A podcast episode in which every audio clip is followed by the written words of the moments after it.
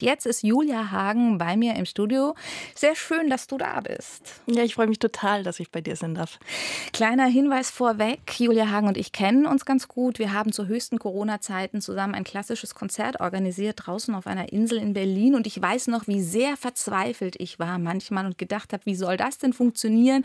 Diese ganzen Auflagen durch die Behörden. Und in den Wochen davor hat es nur geregnet. Und Julia war zum Glück sehr optimistisch. Sie hat immer gesagt: wirst sehen, das wird schon.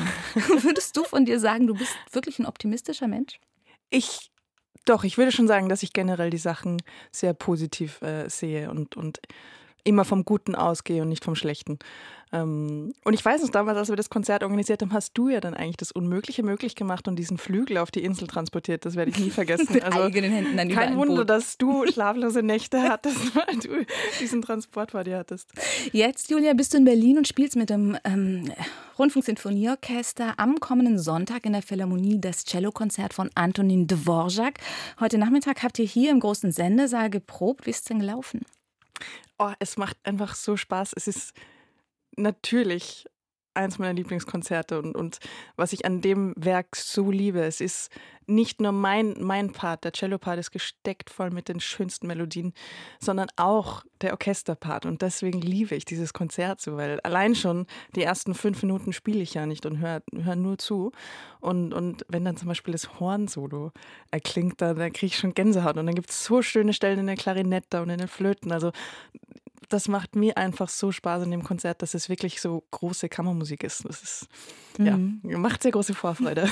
Ist ein Riesenhit, das, äh, das Cellokonzert von Dvorak, der Komponistenkollege Brahms, den wir hier gerade auch gehört haben mit einem Satz. Der hat das Konzert gehört und soll ausgerufen haben, ich umschreibe jetzt mal, wie toll ist das denn? Wenn ich gewusst hätte, wie so ein Cellokonzert klingen kann, dann hätte er viel früher auch mal damit angefangen.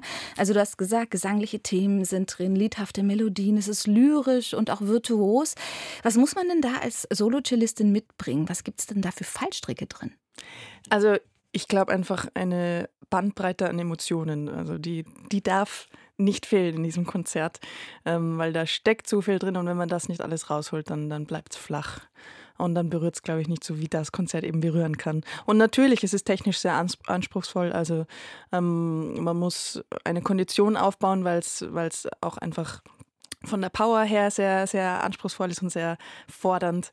Ähm, ja, aber wenn man, wenn man sich gut vorbereitet und eben auch alles fallen lässt und, loslässt auf der Bühne und, und diese Emotionen zulässt, weil sie sind ja äh, zum Beispiel im, im zweiten Satz dieses, dieses Lied, was er einbaut. Das Lied, ähm, was seine Schwägerin so gerne gehabt hat. Und sie war ja eigentlich eine heimliche Liebe von ihm. Und sie genau. verstarb, während er komponierte und hat es dann da eingebaut. Ja? Genau, also natürlich auch sehr schmerzvolle Emotionen. Und das muss man eben alles ähm, auf der Bühne dann zulassen und rauslassen. Und, und ja, na, ich glaube, das sind so die, die Challenges in dem Konzert. Wie gelingt dir das denn, da so reinzufinden? Was, was musst du dich da in einen bestimmten mentalen Zustand bringen? Oder kommt das? Es ist unterschiedlich. Es gelingt manchmal besser und manchmal schlechter. Also es ist tagesformabhängig. Ähm, ich glaube, wenn ich mich wohlfühle und, und äh, mit dem Orchester und dem Dirigenten und auch in dem Raum, dann kann ich einfach äh, mich fallen lassen. Das klingt immer so äh, plakativ, aber dann kann ich einfach loslassen und mich nur auf die Musik konzentrieren.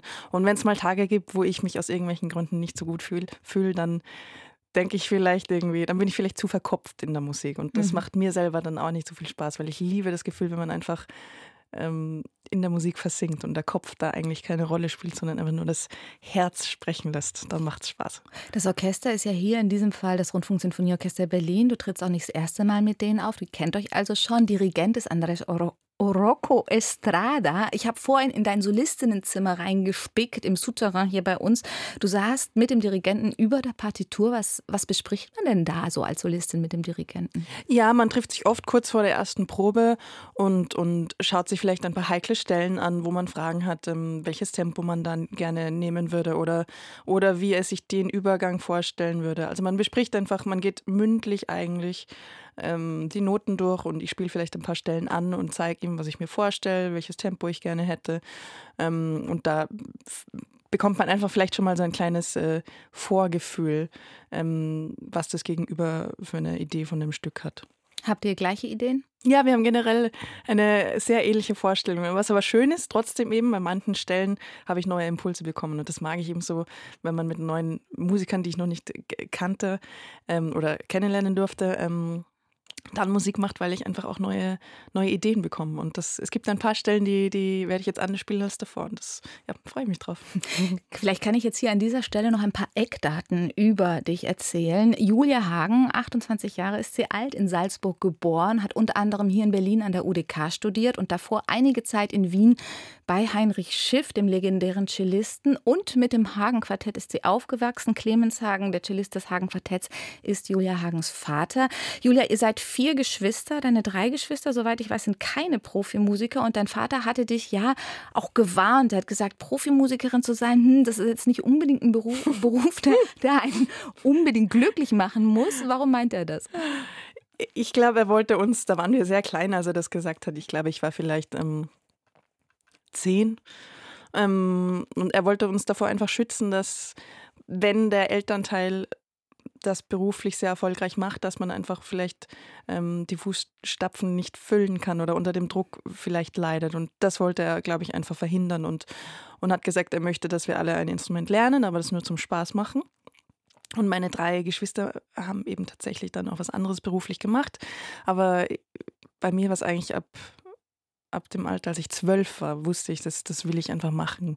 Ähm, und es war dann auch nie eine Frage, dass ich was anderes mache. Also es war also einfach also du klar. Wusstest, ich möchte beruflich tatsächlich mein Leben mit diesem Cello verbringen. Ja, es klingt absurd, aber ich, ich bin mit zwölf Jahren zu einem Lehrer gekommen, der war so in Salzburg, ne? In Salzburg. Ähm, Enrico Bronzi, ein junger Italiener, der damals die Stelle gerade bekommen hat. Ähm, und der war so ansteckend in seiner Begeisterung für Musik und, und dem Cello. Das, also da konnte ich gar nicht anders als sagen, ja, das will ich, weil das war eben, der Unterricht war immer die größte Freude und es hat so Spaß gemacht. Und es war auch so schön, weil ganz viele Erwachsene, die nicht mehr studiert haben, haben, haben sich bei ihm in den Unterricht reingesetzt und zugehört, weil es einfach wirklich schön war, wie er das vermittelt hat und diese Freude am Spielen. Das, darum geht es ja auch. Später, gar nicht so viel später, mit 16 meine ich, bist du nach Wien gegangen, um mhm. bei Heinrich Schiff äh, zu studieren. Und von ihm hast du gelernt, in den Raum hineinzuhören. Was bedeutet das? Ja, da war er wirklich sehr picky sozusagen, ähm, weil ich war und bin es teilweise vielleicht immer noch mit dem Kopf sozusagen sehr nah am Cello dran und, und so in, in die Seiten vertieft.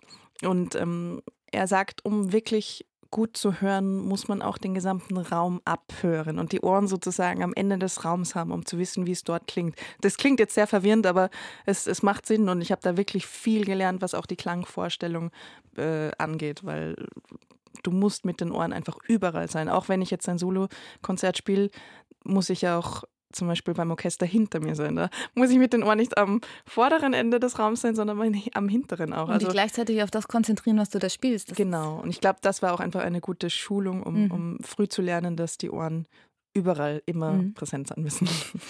Nach einem Jahr bei Heinrich Schiff, da ist es nicht mehr so ganz so gut mit ihm gelaufen als Lehrer? Worin hast du gemerkt, ich muss da jetzt was verändern? Du warst ja immer noch sehr, sehr jung. Ja, also ich, ich bin mit 18 zu ihm gekommen.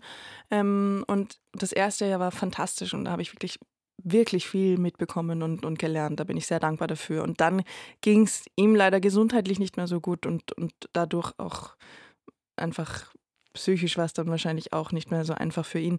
Und ähm, ich habe einfach gemerkt, dass er ist ich krank mich geworden, nicht mehr. er war Stelle sehr sagen. krank, mhm. genau. Und es war auch natürlich schwierig mit anzusehen. Er war so mein Riesenvorbild. Ähm, und, und zu sehen, dass jemand dann auch leidet und, und auch nicht mehr das machen kann, was seine Passion ist. Also er konnte auch nicht mehr Cello spielen. Ähm, er hat mir im Unterricht immer Sachen erklärt, nie vorgespielt, aber er hat es immer so präzise ausdrücken können, dass mich das nie gestört hat, dass er nicht mehr Cello spielen konnte. Mhm. Aber jedenfalls habe ich gemerkt, ich, äh, wir haben uns einfach tatsächlich dann menschlich war das einfach dann schwierig und ich habe dadurch oder dadurch, dass ich noch so jung war, einfach drunter gelitten und, und habe gemerkt, es wird jetzt zu sehr an meinen Selbstwert gehen und, und, und glaube ich, eher jetzt was kaputt machen als aufbauen. Und da habe ich gemerkt, ich, ich muss weg und bin dann eben nach Berlin. Ich weiß von dir, dass du auch mal völlig freie Cello-Zeiten haben willst, also vom Cello freigestellte Zeiten. Sind das nur einzelne Tage oder dürfen das auch mal Wochen sein? Freie Wochen hatte ich, glaube ich, tatsächlich nur am Anfang der Pandemie. Davor noch nie. Kuchenbacken war da angesagt. Brot und Kuchenbacken, genau. Nein, aber sonst sind es halt mal äh, freie Tage. Jetzt zum Beispiel im Sommer war ich dann mal vier Tage in Kroatien ohne Cello oder dazwischen vereinzelt mal ein paar freie Tage. Aber es sind jetzt nicht äh, mehrere Wochen am Stück, nein. Aber zum Auftanken brauchst du das? Ja, ich brauche absolut dazwischen mal ein paar Tage Pause. Das mhm. ist jetzt gar nichts sozusagen, hat nichts mit dem Cello zu tun, sondern einfach, ich muss mal abschalten können und, und was anderes machen, um dann wieder Raum zu haben, um so viel zu geben, was wir bei der Musik machen. Wir geben die ganze Zeit so viel von uns und wenn ich nicht dazwischen Zeit habe, mich selbst aufzutanken, dann funktioniert das auf lange Sicht nicht. Mhm. Als Kind, weiß ich auch von dir, hast du dich manchmal im Cellokasten deines Vaters versteckt, beim Versteckespielen mit den Geschwistern. Was ist denn heute bei dir im Cellokasten drin, außer dem tollen Ruggeri Cello von 1684? Ja, das ist leider sehr eben unromantisch, äh, weil beim Cellokasten kann man nicht so gut Fotos zum Beispiel ähm, hineinpacken wie, wie bei den Geigern. Man Ach, kann man nicht? Sieht. Warum nicht? Nein, weil die, es ist so geformt, dass die Fotos nicht halten. Also es ist leider, ähm, sind es einfach nur Cello-Seiten, ein Steg, ähm, Kolophonium, was man halt so braucht, Noten, die dann im Kasten herum flirren. Also, also einfach das Nötigste. Nein, nein, leider. Okay. Am Sonntag, am kommenden Sonntag spielt Julia Hagen mit dem Rundfunksinfonieorchester Berlin in der Philharmonie das Dvorak'sche Cello-Konzert. Ich habe noch mal geschaut, es ist schon ziemlich gut besucht, wird sein, aber es gibt noch ein paar wenige Karten. Und zum Schluss haben wir hier auf RBB Kultur einen Satz aus einem anderen berühmten Cello-Konzert, dem von Edward Elgar, nämlich, das spielt in dieser Aufnahme auch äh, Julia Hagen mit dem Rundfunksinfonieorchester Berlin unter Leitung von Andrew Davis. Wir haben gleich das Adagio. Äh, das war das Cellokonzert, das Elgar-Konzert, das du, Julia, in einer DVD mit der sehr früh verstorbenen Cellistin Jacqueline Dupré gehört hast. Das war wichtig für dich. Worauf sollen wir denn jetzt gleich beim Hören achten? Äh, ich glaube, man muss einfach äh, zuhören und, und die wieder. Ich finde, Musik, in Musik geht es immer um Emotionen und, und auch gerade der Satz, was da alles drinsteckt an also an Weite, an, an Schmerz, an Hoffnung. Da, da steckt so viel drin und ich glaube, wenn das hoffentlich rüberkommt, ähm, dann muss man gar nichts äh, groß verstehen, sondern einfach genießen und zuhören. Die Cellistin Julia Hagen bei uns zu Gast auf RBB Kultur. Am Sonntag ist das Konzert um 20 Uhr in der Philharmonie in Berlin mit dem Rundfunksinfonieorchester Berlin. Da gibt es Dvorak's Cello-Konzert.